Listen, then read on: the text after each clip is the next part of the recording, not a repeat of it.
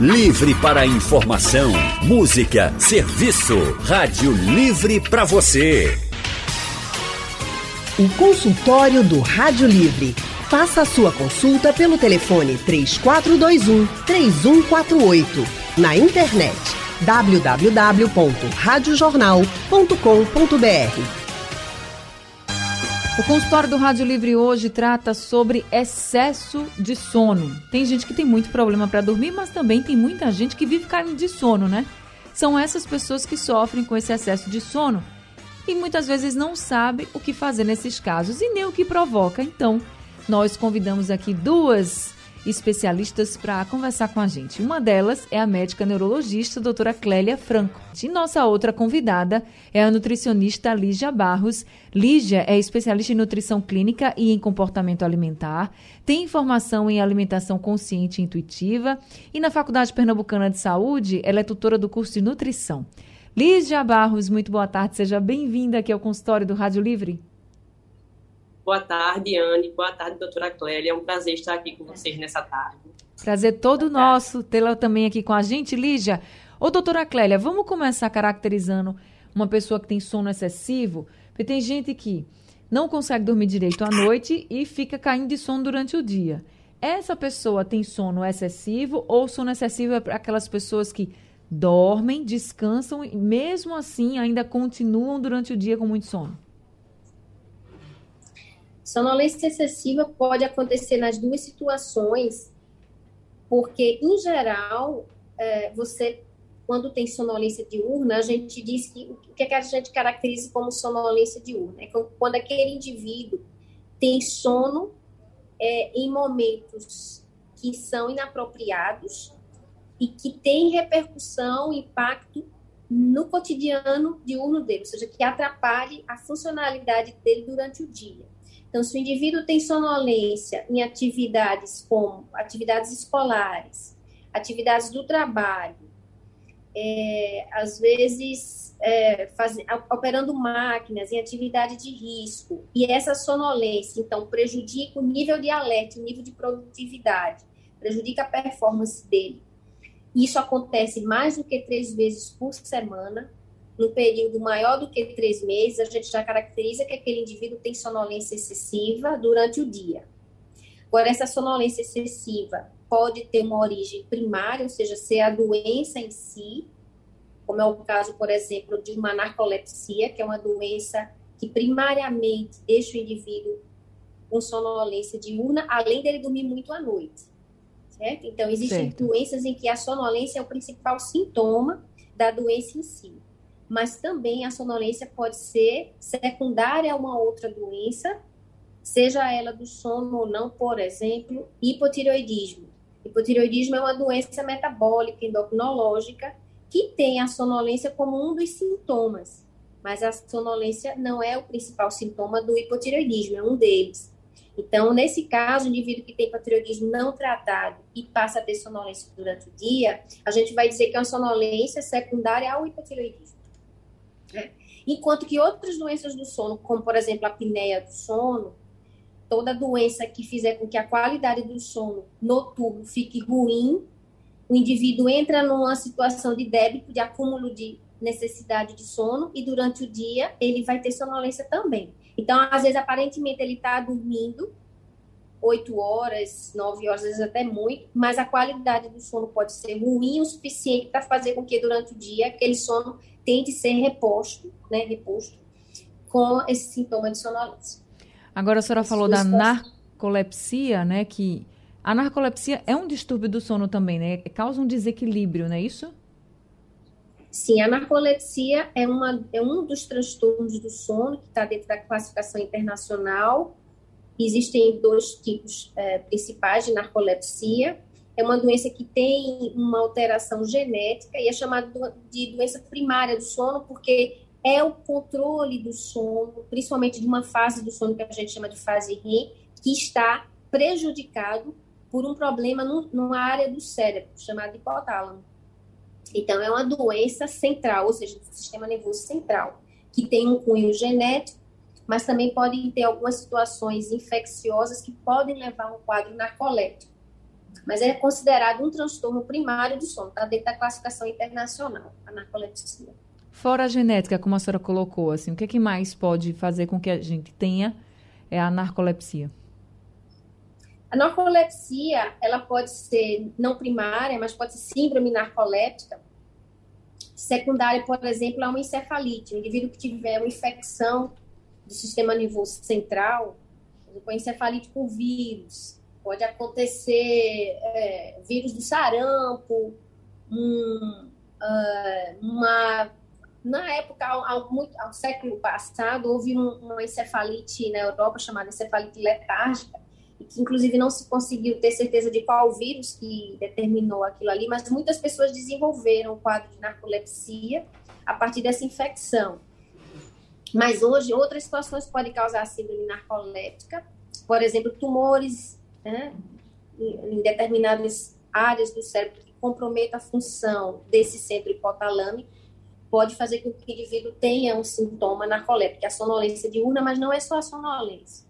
O indivíduo narcoléptico ele tem sonolência diurna excessiva, os ataques súbitos do sono, ele tem sonolência súbita, sem ter aquela sensação de que vai dormir. Subitamente Sim. ele cai em sono, né? ele entra em sono. Pode ter os ataques de perda de força ou de tônus muscular, que a gente chama de cataplexia, ele fica mole de repente, de, acordado, né? Ele está acordado, mas de repente perde o controle do tônus muscular às vezes cai no chão, dura uns segundinhos e volta a, a o tônus normal e ele se levanta. Chega a perder é os sentidos, doutora? Um dos sintomas do, da narcolepsia do tipo 1. Que é a, são doenças raras, mas a tipo 1 ainda é um pouco mais frequente. Ô, doutora, quando cai, quando essa pessoa que está com a narcolepsia, ela perde o tônus e a senhora diz que ela cai assim subitamente depois ela volta, ela chega a perder os sentidos?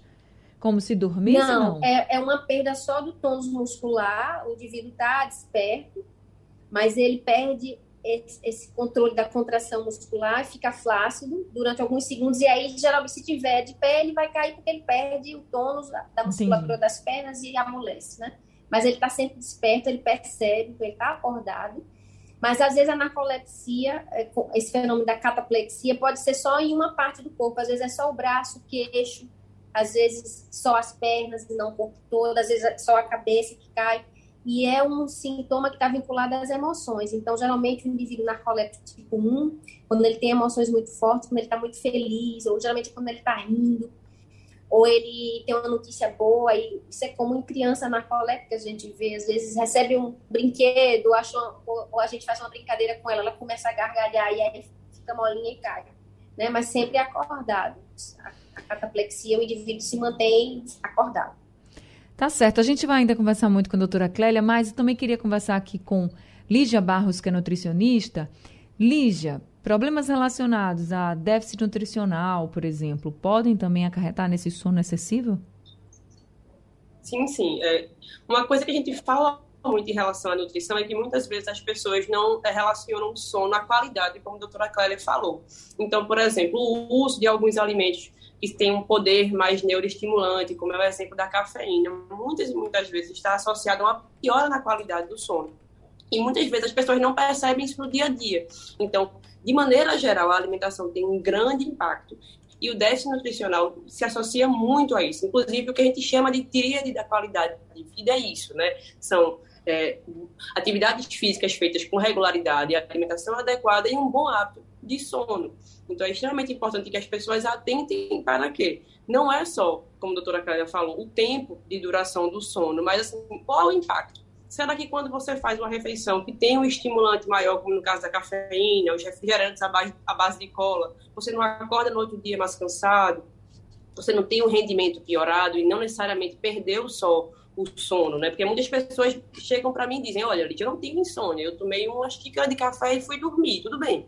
Mas qual é o impacto na qualidade desse sono? Porque o que a gente já sabe hoje em dia dos estudos é que nós temos é, tipos biológicos diferentes e funcionamos em horários diferentes. Então, tem pessoas que são mais vespertinas, então, pessoas que estão mais é, acordadas durante o dia, então conseguem desenvolver atividades com maior impacto, pessoas que trabalham melhor à noite. E nesse caso, a alimentação também vai seguir esse ritmo dessas pessoas. Então, a alimentação tem tudo a ver com essa questão da qualidade do sono e a possibilidade de melhorá-lo. Agora, se a pessoa tem um, se a pessoa está com a taxa de glicose, por exemplo, alterada, ela vai ter muito sono, pode causar assim um sono em excesso? É, na verdade, nesses casos de hiperglicemia, a gente geralmente tem um relato de muita fadiga. E aí pode ser confundido com sono. Então, são pessoas que relatam, sim, né, uma perda da vitalidade, uma perda dessa vontade de fazer e que pode acabar impactando como sono. Mas é efetivamente é mais uma relação com fadiga efetiva do que sono. Algumas outras doenças também em relação, por exemplo, a déficit de neurotransmissores, como nos casos das doenças psiquiátricas. Então, uma pessoa que está fazendo um quadro depressivo, que tem um déficit de neurotransmissor, que pode ser auxiliado com a dieta, né, lógico, a doença, representada no tratamento, também pode tra trazer esse relato de maior sono, né, esse despertar com mais dificuldade. Então, tem também essa relação. E no caso do ferro, quando há uma deficiência de ferro, a pessoa está com anemia. Anemia também pode, assim, o sono em excesso também pode ser um sintoma que um alerta, Sim, assim, olha, você pode estar com anemia? É. A gente volta a essa ideia da, da fadiga, né? Então, o corpo está precisando realmente do nutriente para poder se movimentar. Então, a pessoa que tem esse aspecto mais cansado, que não consegue. E aí é que vem, a gente precisa ter atenção a esses sintomas. Se aquela atividade que você faz corriqueiramente ela está sendo prejudicada, vale a atenção. Né? Então, aquela pessoa que começa a sentir um cansaço excessivo, ela precisa sim começar a entender como é que tem esse funcionamento. Então, a melhora da alimentação, a princípio, né, vai fazer alguma diferença, mas em geral esse impacto já é mais crônico. Então, é uma anemia que já está instalada há muito tempo, então vai precisar de uma correção medicamentosa também. Tá certo. Pelo que a gente pôde perceber, é preciso primeiro descobrir a causa, né, para ver o que, como é que vai ser esse tratamento. Então a gente ainda vai conversar muito aqui no consultório. Preciso dar uma rápida pausa agora, mas daqui a pouco a gente volta conversando com Lígia e com a doutora Clélia e também com os nossos ouvintes. Se você tiver alguma dúvida, se você quiser participar do consultório, você pode entrar no site da Rádio Jornal e no aplicativo da Rádio Jornal, tem um painel interativo para você participar com a gente. Tem também o nosso WhatsApp, se você quiser mandar perguntas. O número é o 991478520 para você mandar um áudio aqui para a gente. E se você quiser ligar aqui para a Rádio Jornal para conversar com a doutora Clélia e também com Lígia Barros, é só ligar para o 3421 3148. Excesso de sono. Nós estamos conversando com a médica neurologista doutora Clélia Franco e também com a nutricionista doutora Lígia Barros. Nós já temos alguns ouvintes conosco. O Paulo do Ibura está aqui ao telefone. Paulo, muito boa tarde, seja bem-vindo ao consultório. Boa tarde, boa tarde a todos, boa tarde, médico. É, por gentileza, eu, eu tenho 59 anos. Eu, para dormir, não consigo dormir se não tomar o remedinho, né? Aquele remedinho de sono. A minha pergunta é que eu, eu tento fazer consultas para fazer um tratamento, mas não consigo marcar de forma alguma. É, a minha pergunta, eu queria só saber isso, por favor, me responder. É melhor eu dormir através de remédio ou passar a noite acordado? Obrigado. Obrigada, seu Paulo. Doutora Clélia. Eu não consegui ouvir, Anne, desculpa. ele disse. Ele, perguntando. ele disse que só consegue dormir se tomar remédio para dormir. Aí ele perguntou se é melhor ele dormir à base de remédios ou se a senhora orienta que ele passe a noite sem dormir mesmo. Então, na verdade, a queixa dele é de insônia, né? Pelo que eu tô Ele disse que tem muita dificuldade para dormir. Não Isso. de sonolência diurna, né? Então, a gente sabe que, antes de tudo, a gente deveria uh, avaliar por que, que ele tem, o que é que levou ele a esse quadro de insônia porque muitas vezes a insônia é um sintoma de um transtorno outro do sono, por exemplo, a apneia. Então, a apneia obstrutiva do sono, que é aquela pessoa que ronca e faz pausas respiratórias por uma obstrução na garganta, que geralmente é depósito de gordura, ou flacidez, ou alguma alteração craniofacial, que o indivíduo às vezes tem uma língua maior, uma, um, uma amígdala grande, às vezes o queixo pequeno, então tem várias alterações que podem levar à apneia do sono.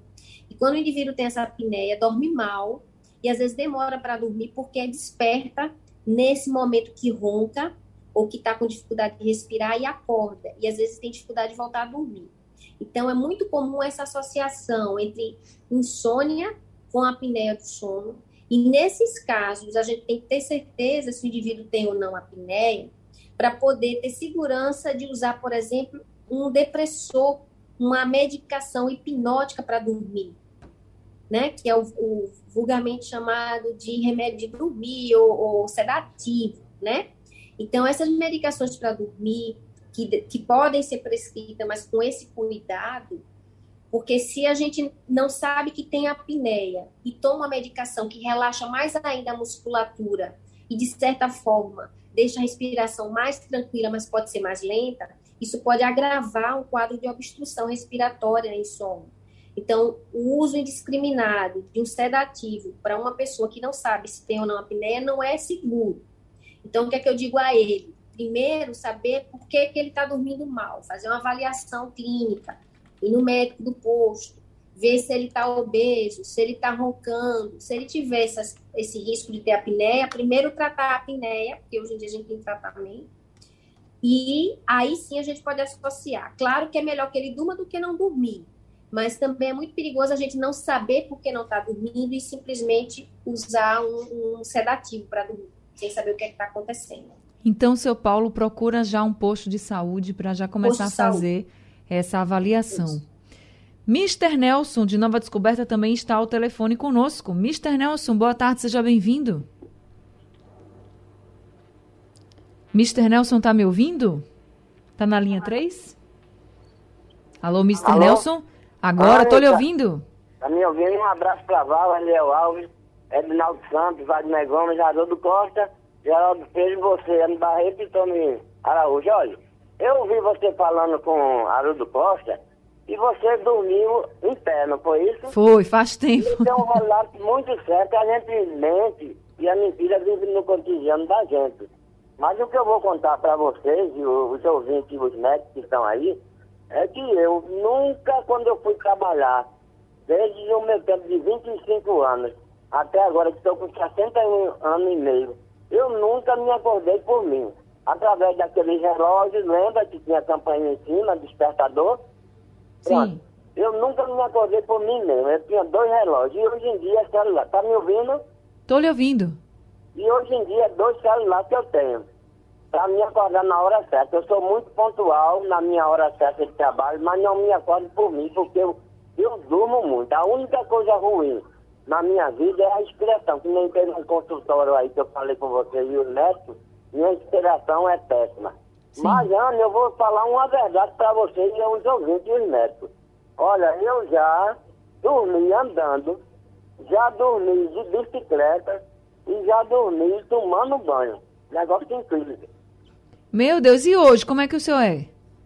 Hoje, não, onde eu tô, eu, eu vou dormir tranquilo, normal, mas eu, quando eu chego no meu, no meu trabalho, eu tenho sono, aí é, é trabalho despassando, entendeu?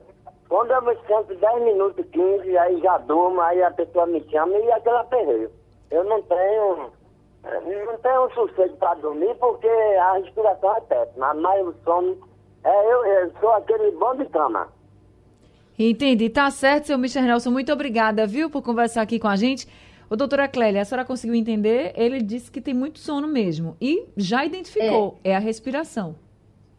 Pois é, ele é um caso típico de quem provavelmente tem uma doença respiratória e no sono essa doença respiratória geralmente piora, fazendo com que ele tenha um sono ruim ou porque desperta muitas vezes e aí não aprofunda bem o sono e não faz as fases adequadas de sono profundo e de sono REM, ou porque o sono fica encurtado, vai dormir tarde e acorda mais cedo porque não tem uma boa qualidade do sono. E é aí que acontece, como ele está dormindo mal, tanto em qualidade, provavelmente em quantidade, durante o dia esse sono fica querendo ser, é porque é uma, é uma função tão importante que o sono tenta invadir a vigília para ser reposto. E aí ele sim é um caso clássico de sonolência diurna em situações de risco. Por exemplo, dirigindo a bicicleta, né? Pelo Isso, que bicicleta. Já, já teve sono dirigindo a bicicleta, podia ter se acidentado, tomando banho que, que é uma situação onde você tem um estímulo né, grande e mesmo assim ele dorme. Então, é uma sonolência que a gente chama patológica, excessiva mesmo. E, e, é justamente sobre isso que a gente precisa alertar as pessoas, que quando a gente tem sonolência em situações de risco, isso pode ser muito grave, porque a gente pode realmente se acidentar dirigindo um veículo, ou atravessando uma rua, ou operando uma máquina de corte numa fábrica, né? ou trabalhando numa caldeira, com eletricidade, né? Crianças podem, com sonolência, cair e se machucar, idosos também. É, inclusive em cargos de, de alta performance cognitiva, né? As pessoas precisam estar muito atentas para operar, vezes, decisões importantes. Um médico que vai fazer uma cirurgia, não é? Um, um, policial, enfim, na, nas atividades humanas, durante o dia, a gente precisa estar mantendo o foco, o alerta, a atenção, a vigília, né? Quando isso é comprometido por conta de uma sonolência, a gente se expõe a vários riscos para a própria pessoa e para as outras pessoas. E isso precisa ser é, bem avaliado, chamado a atenção para buscar tratamento. Agora, muitas vezes a sonolência diurna, Anne, é uma coisa voluntária. Às vezes a gente se priva de sono trocando sono por outra atividade. Isso é uma coisa que a gente chama de síndrome do sono insuficiente. A gente se coloca nessa situação de fazer essa troca porque quer, por exemplo, é, complementar uma atividade de trabalho na madrugada, estudar de madrugada, ou ir para um evento social. Se isso é uma vez ou outra, tudo bem, a gente consegue lidar bem, mas quando isso vira uma rotina muito frequente, a gente fica passa a semana toda devendo horas de sono, porque a hora de levantar geralmente é muito marcada, né? A gente geralmente bota um despertador ou, ou pede para alguém acordar porque se isso não acontecer, a gente completaria o tempo necessário de sono, né? Mas a gente precisa levantar mais cedo para cumprir a demanda da rotina diária, e aí você fica com muito, durante muitos, muitos dias, meses, às vezes, acumulando horas que não foram dormidas, e isso gera sintoma de uno, onde a sonolência é o principal, mas às vezes você tem prejuízo de memória, dor no corpo, prejuízo de crescimento, prejuízo de aprendizado, imunidade, a gente pode falar muito mais ainda sobre isso. Tá certo. Jaziel de Beberibe está aqui também com a gente. Jaziel, boa tarde, seja bem-vindo. Boa tarde, Anne. É, Anne, eu, eu, eu foquei nesse, nesse nome narcolepsia. Uhum. Eu quero saber é, qual é a causa disso e o tratamento. E, por exemplo, uma pessoa que sofre um trauma na cabeça por acidente de trânsito, de moto, seja lá o que for, pode ficar com algum problema de sonolência, tipo assim, como sequela? Doutora Clélia. Sim, é, a, o trauma crânioencefálico, se for um traumatismo grave, importante, que danifique essas áreas específicas mais profundas do cérebro, podem desenvolver como sintoma uma síndrome narcolética. Então, sonolência excessiva, onde o indivíduo vai ter sono de noite e de dia também, é, com outros sintomas associados, geralmente não vem só com sonolência, né? Geralmente tem prejuízo cognitivo também, quando são traumas cranianos graves, né?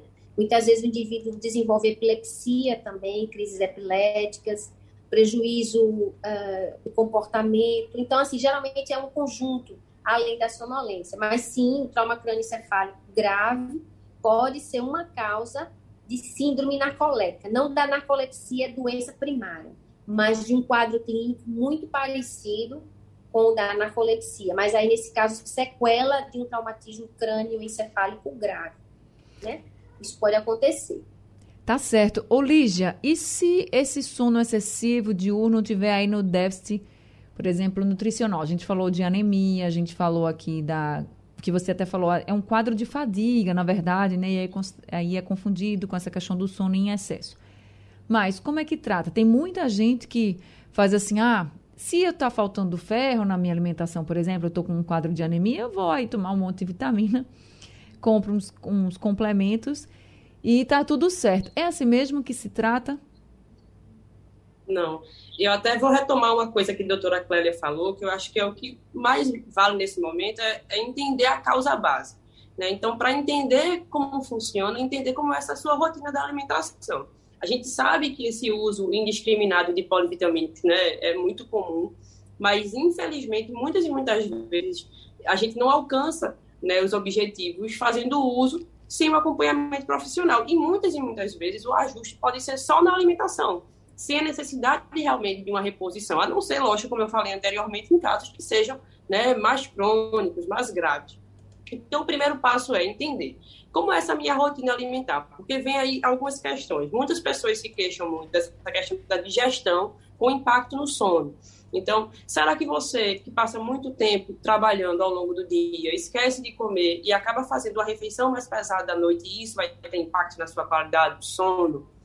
Porque aí a gente começa a repensar realmente da onde vem esse déficit nutricional. Então, é começar a entender que movimento é esse, para depois aí a gente pensar, porque aí a gente vai identificar. Né? Nesse caso, é uma questão de comportamento, é uma questão realmente de um problema de um alimentar, tem as questões relacionadas à ansiedade. Então, muitas vezes a gente compensa né, esses nossos momentos ansiosos com alimentos que têm muitos carboidratos, e isso vai ter impacto também na qualidade do sono. Então, aquela pessoa que chega à noite, estava muito estressada, acaba exagerando, os docinhos, aí vai para o refrigerante, vai para o café. Então, realmente, é entender de onde vem essa origem do déficit nutricional e, e sempre procurar o profissional. Os polivitamínicos podem parecer inofensivos, mas também né, podem trazer é, problemas com esse uso indiscriminado. A gente precisa investigar. É, eu, eu, acho que esse consultório veio bem para deixar isso claro para todo mundo, que a gente precisa investigar essa causa. E só depois de investigar é que começa a ser feito o tratamento.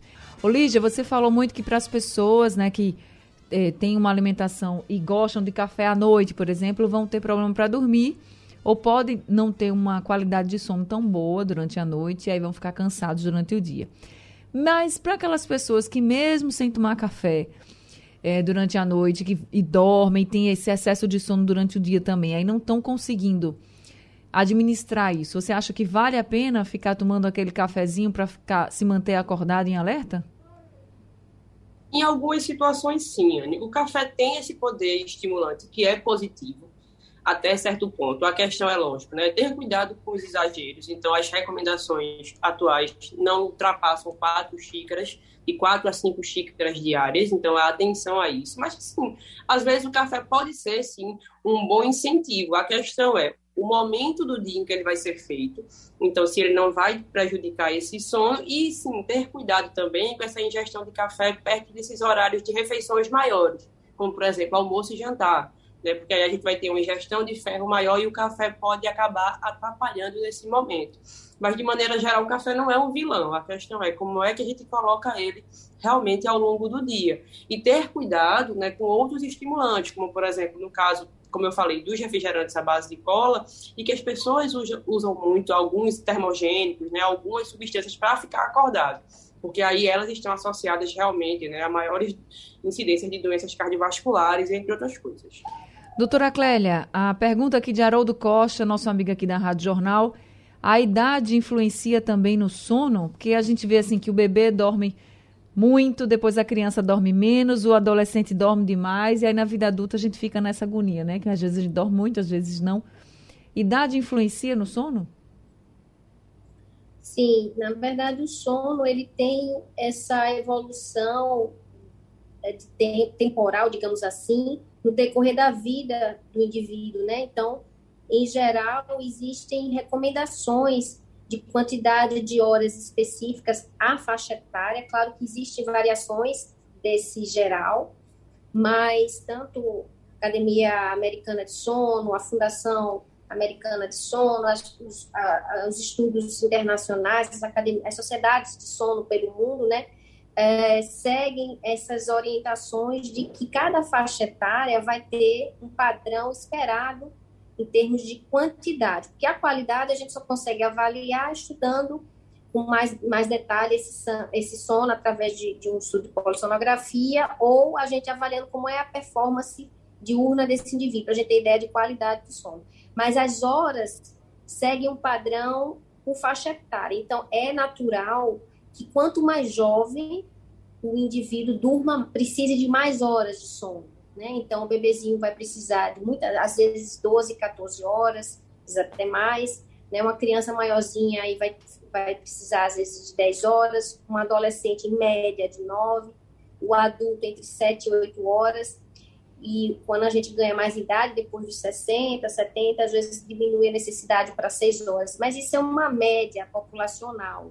O que a gente quer dizer é que cada um vai ter o seu perfil que é geneticamente determinado para aquela família e tem muito a ver também com é, é, as suas vivências, né, o seu dia a dia, o seu cotidiano, porque o que você faz durante o dia vai interferir como estímulo, né, ou como estímulo para a vigília, prejudicando o sono à noite e vice-versa.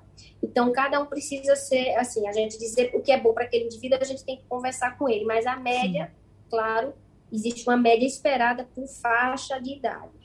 Eu vou aqui fazer a pergunta da Marcela, a gente já está meio estourada aqui no consultório, mas ela perguntou se existe algum exame. Ela disse que tem muito sono durante o dia, que ela chega em casa, dorme, cedo e vai até o outro dia, mesmo assim, no outro dia ela continua com muito sono. Então, ela pergunta se tem algum exame que possa identificar o que ela realmente tem. E se, por exemplo, num caso de um distúrbio de sono, como a narcolepsia que a senhora colocou, se é tratado com medicamento. Sim. É, Para a gente examinar a qualidade e a quantidade do sono, o exame ideal é a polissonografia, né? Porque ele vai avaliar é, vai ser monitorado uma polissonografia que a gente chama tipo 1, a completa, onde a gente vai ter eletrodos no couro cabeludo para que seja registrado a atividade elétrica cerebral e a partir dessa atividade a gente consiga saber que fase de sons ou ciclos do sono o indivíduo passa, para a gente ver como é esse sono à noite. A partir daí a gente tem uma ideia da, dessa qualidade do sono, se desperta muito, se naquele sono teve apneia do sono ou não, se teve movimentos de perna, se teve bruxismo, se teve comportamento anormal, se teve crise epilética. Então, é um exame que avalia o que é que acontece durante o período que a gente está dormindo. E se a suspeita for de narcolepsia, que é uma doença, a narcolepsia primária mesmo, né? É uma doença relativamente rara, mas quando a gente suspeita, além da polissonografia, a gente faz a polissonografia à noite e no dia seguinte tem que se fazer um teste das latências do sono, que vai avaliar qual é a rapidez que o indivíduo dorme e se nesse sono diurno acontece uma, uma entrada do sono REM, que a gente chama de sono REM muito precoce. Ele está desregulado. E esse teste de latência ajuda a gente a fazer o diagnóstico com dados objetivos. Se a gente confirma que o indivíduo tem um padrão narcoléptico a partir desses exames, e a partir da história clínica, a gente vai confirmar se aquela narcolepsia é primária ou é secundária a uma outra doença. E a partir daí a gente vai medicar. Claro que existem as orientações não medicamentosas, que envolvem inclusive a nutrição, como o Lígia estava falando. Existem várias orientações de, de né, que a nutrição vai nos ajudar bastante a orientar melhor o uso de é, alimentos e substâncias que sejam estimulantes para a vigília, porque nesse caso a gente já sabe qual é a doença. Sim. Né? A gente não está é, é, encobrindo um sintoma que é a sonolência sem saber qual é a causa, a gente precisa saber a causa, a gente diagnosticou que é uma síndrome narcoléptica, vai tratar, a nutrição vai nos ajudar, e existem medicamentos psicoestimulantes, a gente tem pelo menos três ou quatro opções de medicamentos psicoestimulantes, que vão ser orientados em horários específicos e vai manter ou pelo menos reforçar a vigília, fazer com que esse indivíduo possa ter um funcionamento diurno adequado. Tá certo. Doutora Clélia, muito obrigada por esse consultório de hoje, pelas orientações, viu? Eu que agradeço o convite. Seja sempre muito bem-vinda. Doutora Clélia, a gente atende no Hospital Português, no Hospital das Clínicas, e o número do consultório é o 99269 1015. Lígia Barros, muito obrigada também por mais esse consultório e seja também sempre muito bem-vinda.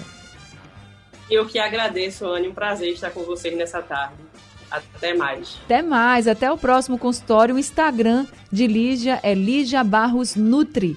Obrigada a todos os ouvintes. A produção do Rádio Livre de hoje foi de Gabriela Bento, trabalhos técnicos de Edilson Lima, Sandro Garrido e Wesley Amaro, no site da Rádio Jornal Isis Lima, no apoio Valmelo e a direção de jornalismo de Mônica Carvalho.